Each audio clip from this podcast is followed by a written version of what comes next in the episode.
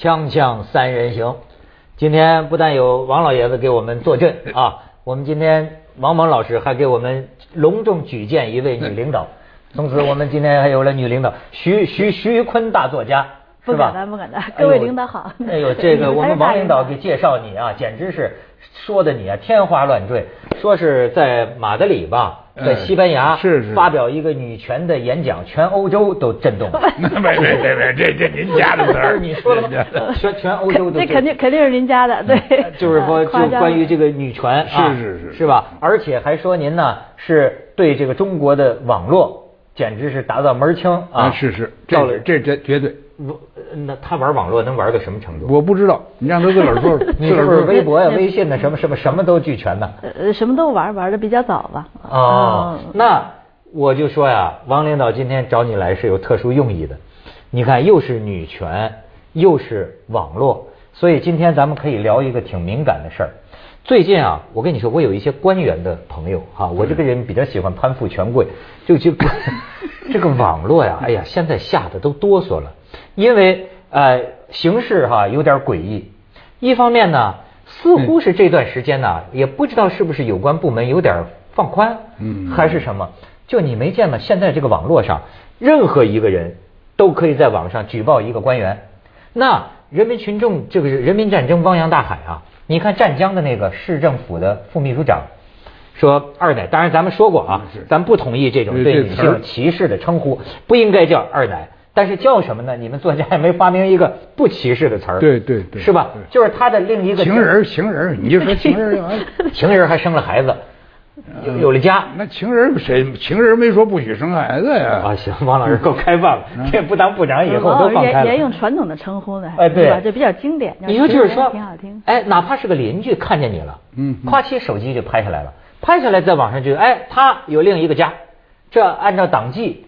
崩灯就先给免了，对吧？或者是审查啊，然后这个带块表，这穿个鞋，这个任何一个东西，你这个人民群众都可以把你拍下来。这你在网上见的多了吧？表叔防水是吧？对，没错没错。这个现在为什么我说有点诡异呢？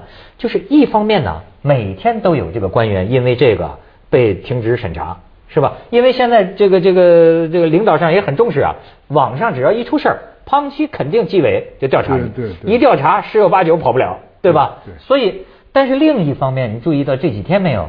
就是呃，国家级的、中央级的媒体，包括人民日报啊，还是什么，又都在发文章，在在就说啊，网络这个事儿啊，也得立法，呃，或者说网络这个环境啊，也不能这个谣言满天飞，这也是侵犯私人权利的这么一个地方。您说这话呀，我想起什么呀？就是当年这个。德国的政治家呀，科尔 （Kohl），Mr. Kohl，他是当总理当的时间最长的了。他曾经啊，对中国的一个官员说：“他说你呀，选择了政治这一行啊，就等于被养在鱼缸里头了。”这是哎，你哎，是不是？哎，你那要不你别你别搞政治，是不是？哎，你那你要是想不跟任何人接触的，是非常容易的。那么老百姓呢，就是要盯着你这个政治家的这个一举一动、一言一行，哎，所以说说因为这个事儿就特别紧张，我就不明白，那就是你说您亏心事儿忒多呀？有那么多有那么多坏事非得那么害怕人吗？我上次跟一个什么领导，一个一个官员员吃饭，哎，他就讲，他说我研究啊。从这个清朝的时候开始啊，他就说清朝的时候有个官员写的这个话，他说我觉得那就是我的座右铭，就是说从当上官的第一天起，你就是戴罪之身。他说这就是我现在每天的感觉，因为好像有点什么呢？就是说你不知道哪会出事儿。那那是你知道曾经有一个这个叫刘继鹏的一个经济学家，那天来来呢，他因为半路上给警察说了一道，就说你为什么没扎这个？安全带没扎安全带，他当时就很有感慨。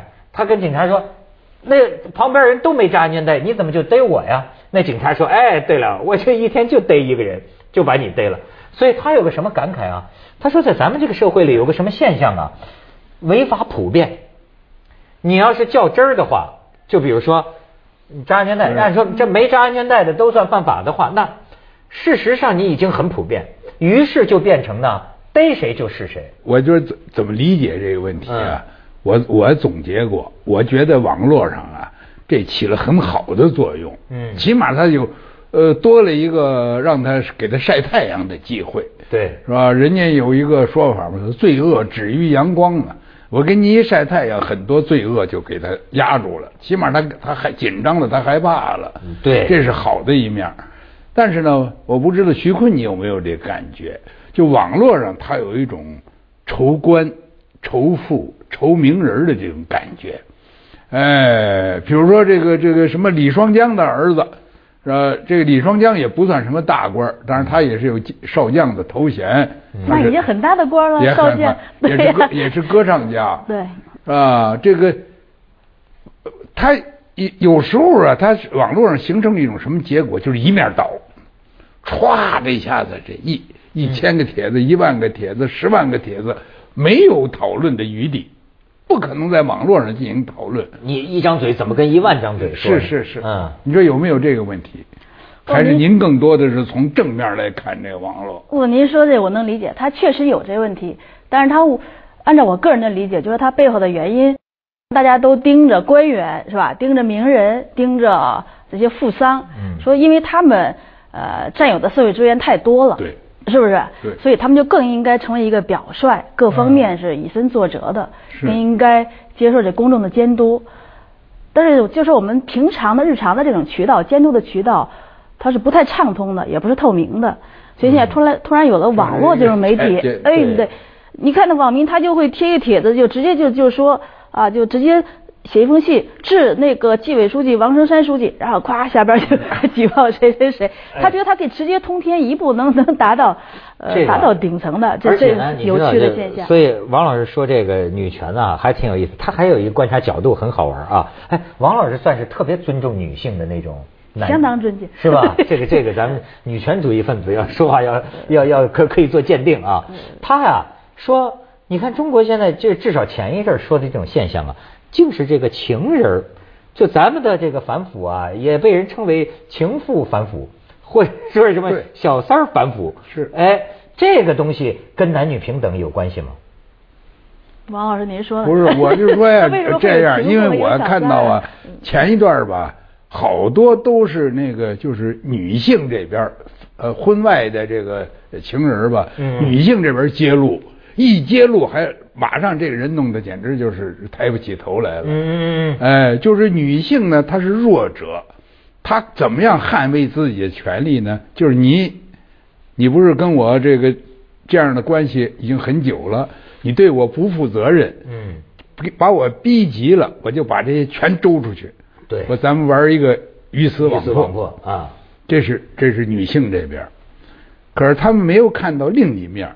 您如果看 CCTV 十二社会与法，就昨天还播了一个，就是这个当这个女性威胁这个男性，或者是女性跟这男性要很多钱，这男性说啊你没完没了就是为了跟我要钱，这种情况之下，他就干脆把这个女性杀了。这个 CCTV 十二广播不是广播了，就是播送这样的案例呀，也不止一件了。所以这个事情让我的心情非常沉重，因为男女关系应该是本来一个比较单纯的、比较自然的关系，当然它有法律道德的很多约束，呃，这咱不细研究它。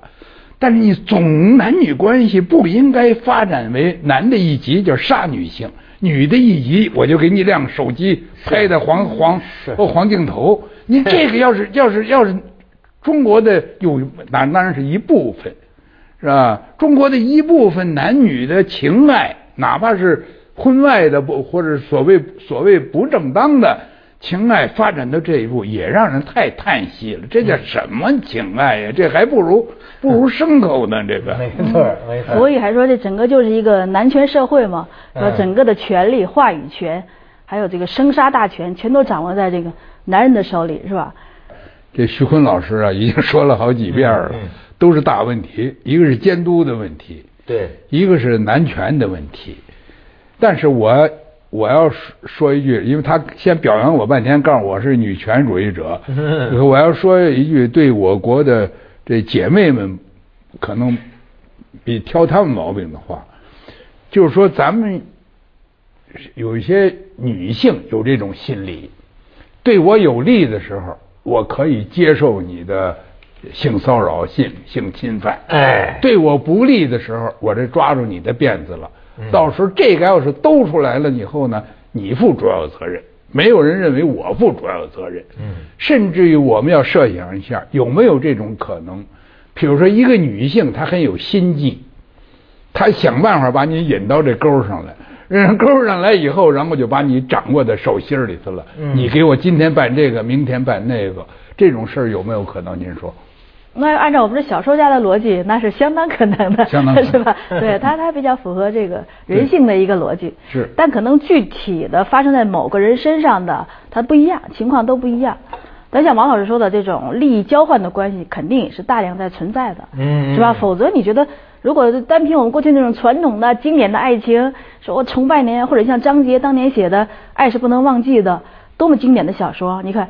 他爱上一个是一个副部长级的一个一个人物吧，然后爱到那种程度，就连手都没有拉过，那真是让人呃潸然泪下的，特别感动人的。就是真正的我们是吧？推崇的爱情应该是那个样子，现在没有了，不可能是那样。副部长不太喜欢这样，是吧？不拉手，就根本不不能谈爱。喜欢这样的部长已经退了，是吧？咱们接下广告，锵锵三人行，广告之后见。哎，您说哈，就是要是西方，咱说那种英美国家，对，怎么少这种事儿？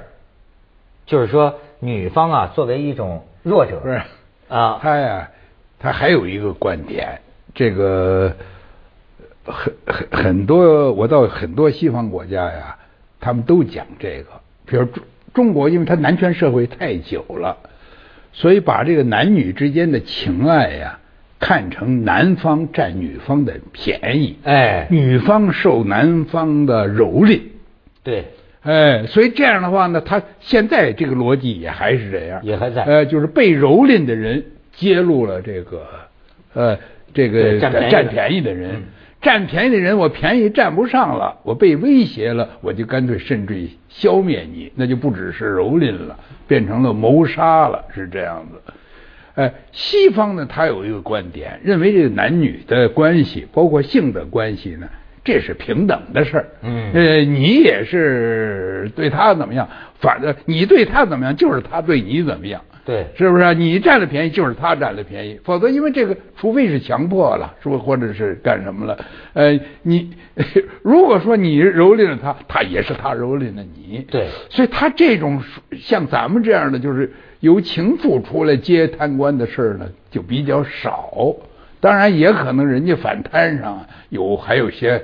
其他的渠道或者制度更严格一点，这这个应该是最主要的，我想 是吧？他整个的他那官员的那种监督的体系，还有官员财产公布制，所有的东西都是非常透明的。所以你女的想通过当情妇占点便宜。这是很难的，很难。再有就是他西方的女性，不是他新闻也也比较干嘛？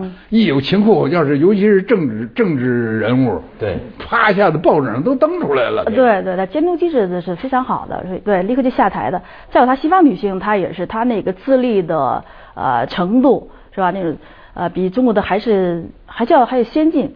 比方说像呃还记得萨科齐吧？他前妻是不是？你看。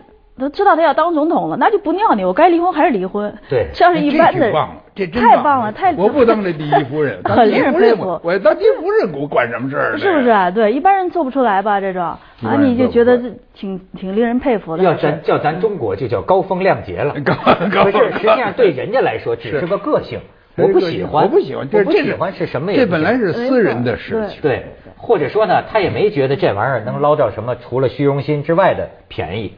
这个刚才还说了一个很严重的问题，咱们就顾不上谈了。就是在这个网络社会，在信息社会，你个人呢确实纯粹私生活的一点事儿，你想保留这这一方净土太难了，真的是不是啊？你这个西方这个矛盾也很大，戴安娜怎么死的？对。可是狗仔队儿或者他他反过来是他另一面的问题，他不是说限制你不允许你报道，而是弄一堆狗仔队儿让你活不下去，他最后把你活活的逼死。那个德国那个博尔的那个呃被损害了名誉的卡特琳娜布鲁姆也是写这样，他自个儿一个私人的爱情的事儿。他是一个保姆，是一个家的保姆，就被这个记记者呀包围的呀，就就就就就就活不了。最后逼的这个保姆买了一个手枪，对，把这记者梆梆梆梆，我我放枪了。他写这么一个故事，所以这个新闻自由要是发展到那一步，也很可怕。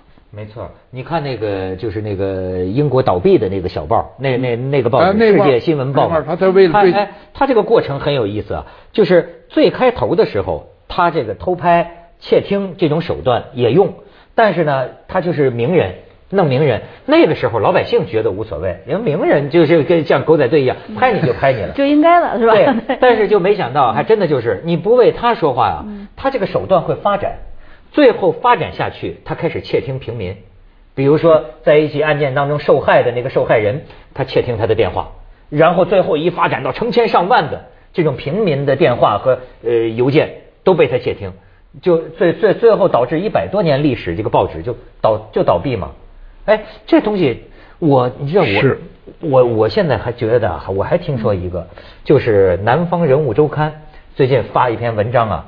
讲一个人，这家伙就说，现在啊，咱不能说中国的大部分公务员啊，大概是，但是也有这么一部分吧。他说有这个公务员让他去办公室、去家里、去车里啊，他几个月啊拆出一百多个窃听器，就是说，这这篇文章都有看。对这篇文章嘛，他这篇文章讲的实际现象就是说，至少有少数公务员之间搞窃听，积累你的这个黑材料。你说这个这这个很可怕，这很可怕。呃，我我是不懂啊，但是现在如果谁要是安坏心啊，想窃听啊，想盗窃别人的信息啊，据说是相当容易。那太容易了。哎，如果他掌握一定的手段、一定的资源，那更容易了。呃，不光是网络，像那个信息、那个手机，我们的智能手机，那整个也是都都是联网的吧。嗯。就所有的信息，你的通讯录、你的来往的这个短信。或者其他的什么东西，那个全都可以就如实的被窃取了。这个还有对，就是那个呃卖手机的地方，他也掌握你的信息。是嗯。卖房的地方更掌握你的信息啊。呃，很多事儿，你比如妇产医院，他也掌握一部分信息。对。如果这些信息您都都拿来卖钱的话，那太可怕了。那你想想，就没有没有安全感了，生存在这个世界上。是作家，我觉得也挺有意思哈，就是。想当年，就是呃，就没有狗仔队什么那时候，你看看这个作家，有时候写出，你比如张贤亮或者什么之类的，他写一个小说出来，他甚至是自己写自己的隐私，是大爆自己的隐私，唯恐说的不够，对对吧？但是这个就是文学。那时候也到后来博客是吧？对，到后来被别人要是给偷拍了。这就是侵害 侵害隐私，这也挺挺有意思。他是这样，就他自己写的时候，他会有选择的，是吧？来修饰啊，各种修辞，他不想知道，他不会告诉你。别人抓的那些，可能是他不愿意告诉别人的。作家他这是一个矛盾，因为咱们说起来说是应该保护别人的私密。对。但是作家呢，有时候他确实很想知道别人的私密，对对对对，是不是？哎，就看他什么目的了。他不是用来呀，用这个私密本身来卖卖钱，呃，而是他通过这些私密以后呢，他来了解人生，嗯，了解人性。呃，过去看，这到我们今天啊，当我们比如说研究文学史的时候，有的时候反倒啊。很多当年这个作家，他跟女人如何如何，他这些隐私啊，也都是研究他的作品很重要的资料。哎，但是呢，你也不知道是真是假了。所以要了解王老师的隐私哈，还是看他那些书。看完那些书，你就更不知道是真是假的了。恋爱的季节。三人行，广告之后见。那你要这么说啊，还有一种呃，可能也有男女什么的偏见啊，就说这个女作家。咱们一般听说，就说女作家是一种比较可怕的动物。哎，你看，就感觉这什么意思啊？不是，就是说交女是不是刚刚看了一个女博士日记？你对，不就是你们这作家圈流传，就交女朋友可不敢交女作家。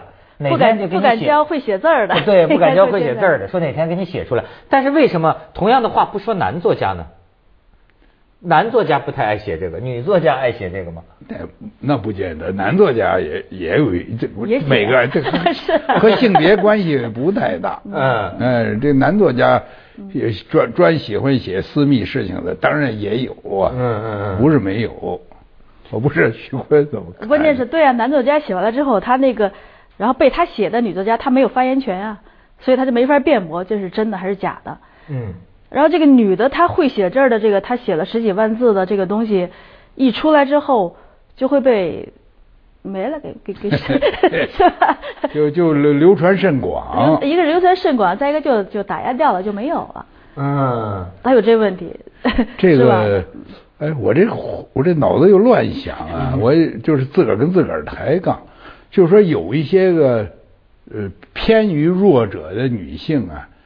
真急了，把这些东西都写一写呀，因为他没有别的招了。对，这个要在过去，要在旧社会的话，那大家都谴责女性，认为你是这是祸水。对，是不是？你是妖孽。嗯嗯。是不是？哎，需要的话，需要处置他，需要把他活埋了。